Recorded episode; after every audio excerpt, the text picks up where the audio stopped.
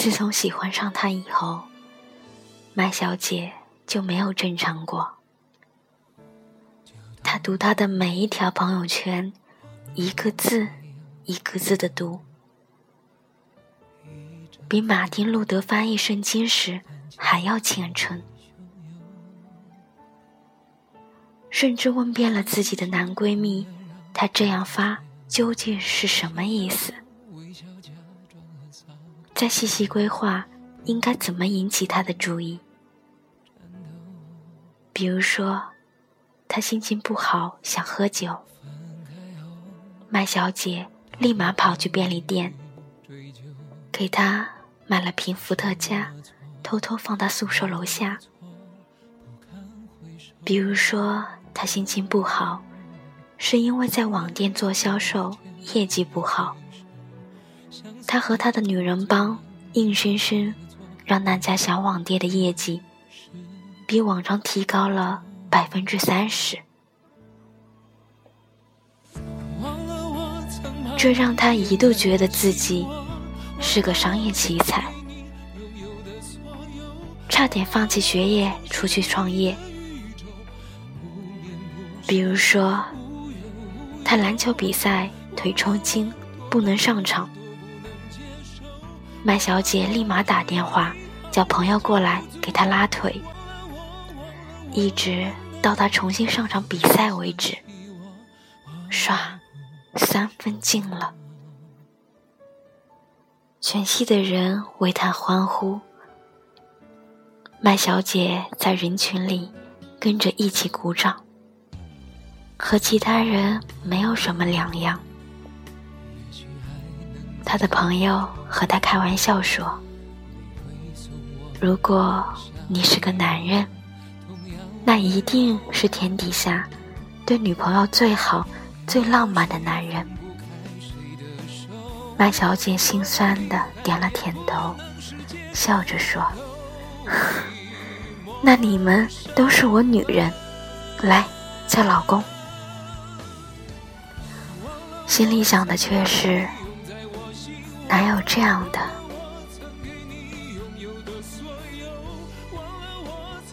我越是逃离，却越是靠近你；我越是背过脸，却越是看见你。我是一座孤岛，处在相思之水中，四面八方。隔绝我通向你，一千零一面镜子，转映着你的容颜。我从你开始，我在你结束。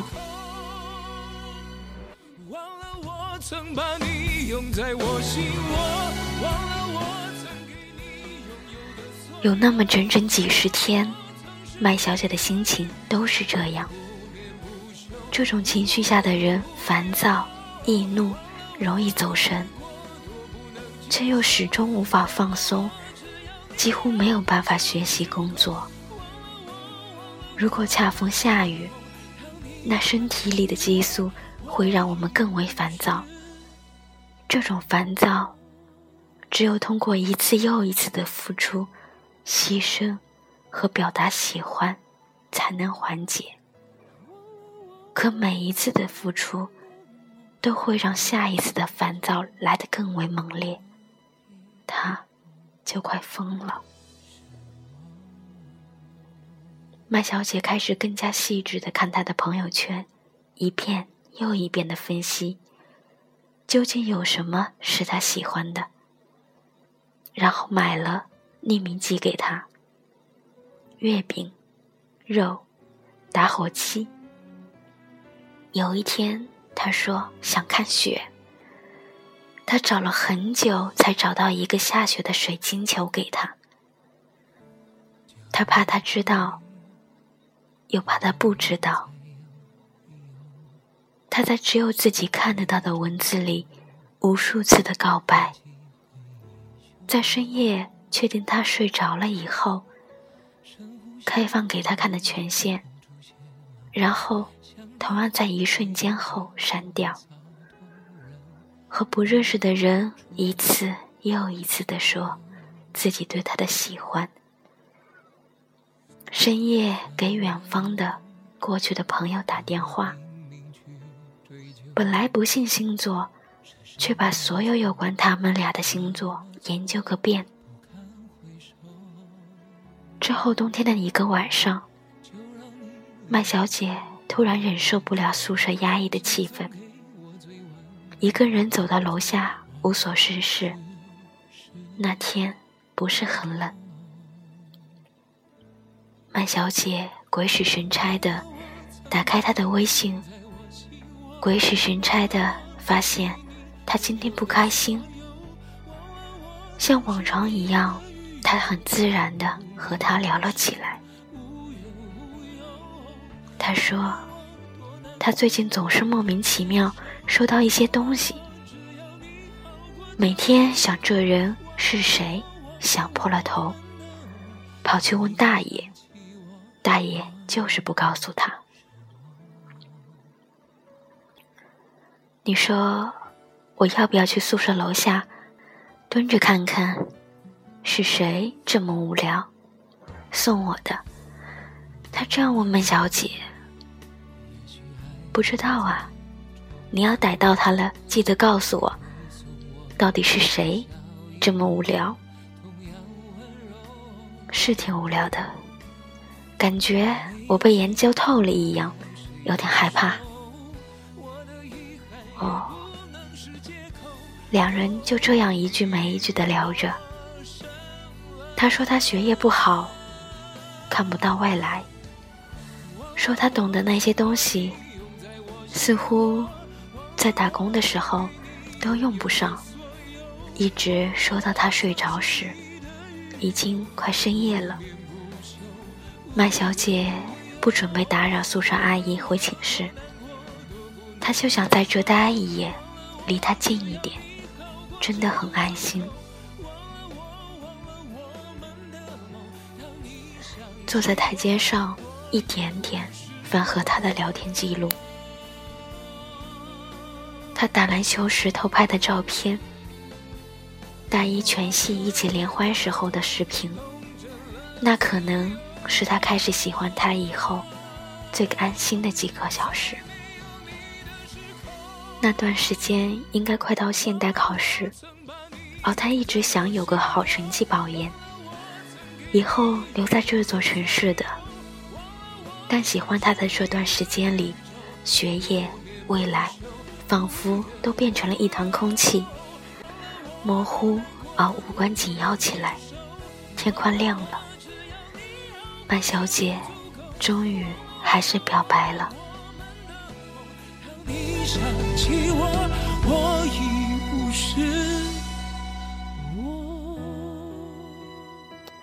一开始还只是发了个，其实我很喜欢你。然后就关机。后来又觉得不够，于是小心翼翼，加上几句话，加上一个例子，加上点过去的回忆，一些衷心的告白。我喜欢你四个字，打开了麦小姐对他感情的所有阀门。那些巨大的被压抑的情感，就像是海啸一样。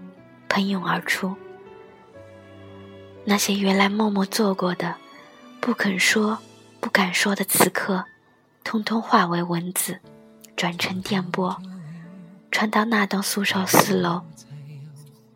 他那放在床头的手机里。你还记得那天你说你要喝酒吗？我就晚上换了衣服。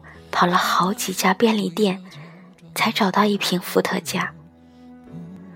我看到你室友说你拿回去了，他忍不住说起了为他做的一件事、两件事，还有那个我说我朋友送我我不要的眼药水，也是特意给你挑的，最好用的那种。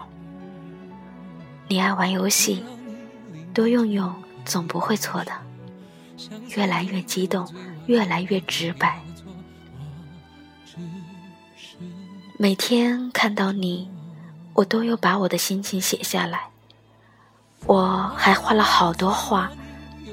我，我天天都想你，一条接着一条，撤回了又发，发了又撤回，怕他看到，又怕他看不到。他比任何时候都期待着看到他的回复。他幻想，他醒来看到一大堆信息，感动的不知所以。然后问他怎么回事，下楼给他一个拥抱。他觉得这是他应得的，就连一句“我也挺喜欢你的”。或者是我爱你，也是他应得的。然而什么都没有，甚至连本来应该有的早安也没有。他想着，可能是他昨天聊天聊到太晚，睡过头了。他想着，可能他回去睡一觉就好了。他把手机关了，又忍不住打开。看了看时间，又忍不住关了，然后又打开。在第五次关机后，麦小姐一头栽到自己的床上，沉沉睡去。失去意识前，她似乎看到一直苦等的微信上出现了正在输入的字样，然后又消失了。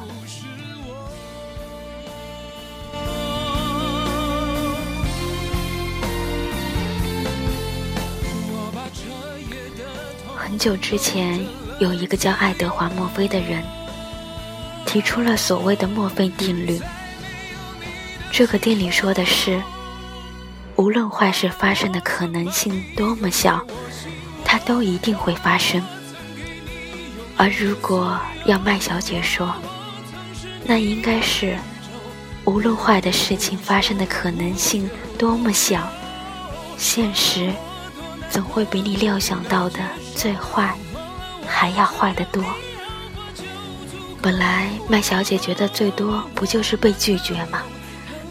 拒绝了，她还有继续追求的机会，却万万没有想到，一直很有风度、有信息必回的他，选择冷处理。我为你做了这么多，你甚至都不准备回我一句吗？过了一会儿，终于有了动静。我不知道说什么。你，你喜欢我吗？麦小姐颤抖着发道：“呃，不喜欢吧？可是为什么呢？”麦小姐曾经看过一部话剧，是孟京辉的《寻欢作乐》，剧里面有一对男女，因为女的不愿意。二十八岁的男主和女主谈了三年没有性生活，三年后女主说：“我不爱你了，我要和你分手。”他还记得那时候，男主在圆形的舞台上一圈又一圈的跑，一声一声的大声念叨：“说不爱就不爱了，可是为什么呢？说不爱就不爱了吗？可是为什么呢？”而女主则趴在一旁，背对着他，一言不发。可是为什么呢？没有谁问出这个问题的时候，是真的想知道为什么。他们只是不甘心。麦小姐也是，所以在她一句一句直白露骨的解释为什么。说不喜欢就是不喜欢的时候，他感到非常愤怒。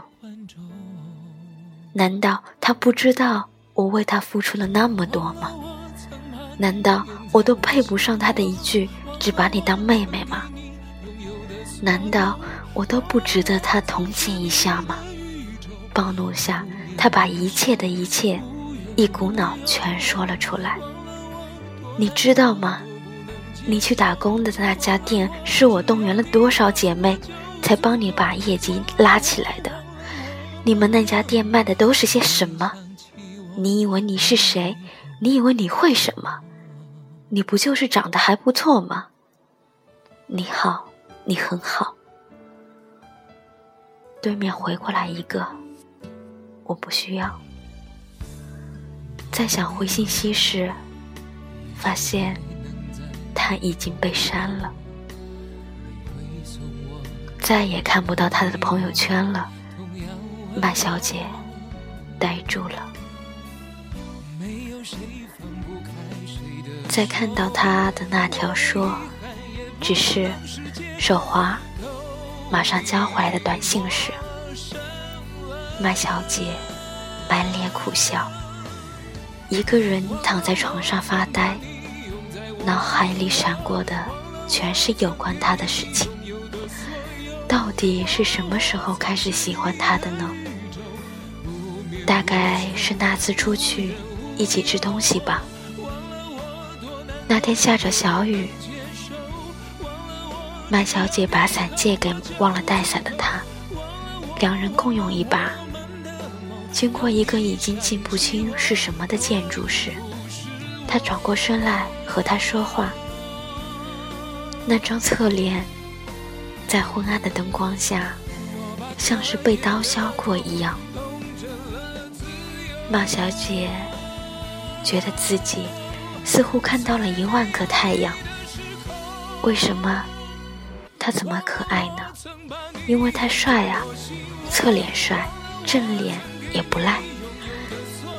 打篮球好看，平时幽默搞笑，就连朋友圈发的都很有趣。如果不帅，他也不知道会不会这样狂热的喜欢他。什么时候最喜欢他？大概是上一次经过他打工的烧烤店吧。他看到麦小姐走过来，老远就对着她笑，然后说：“铁板鱿鱼对吧？已经帮你烤好了。”然后和他一起吃烧烤。老板过来问他是不是女朋友，他笑着说：“我哪配得上他哟。”怎么让喜欢的人也喜欢我？无解。其实麦小姐知道，男生喜不喜欢你，是一眼就能看出来的。一个正常男生，如果喜欢你，他就一定会来找你，会约你出去玩，会旁敲侧击你对他的印象。如果这些都没有，那男生真的就是对你没有兴趣。麦小姐还知道，男生的这种不喜欢是没办法改变的，是刻在骨子里的。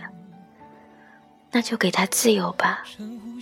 麦小姐这样想着，回了很真诚的，说真的很想和他做朋友的他，一条短信。好。做朋友。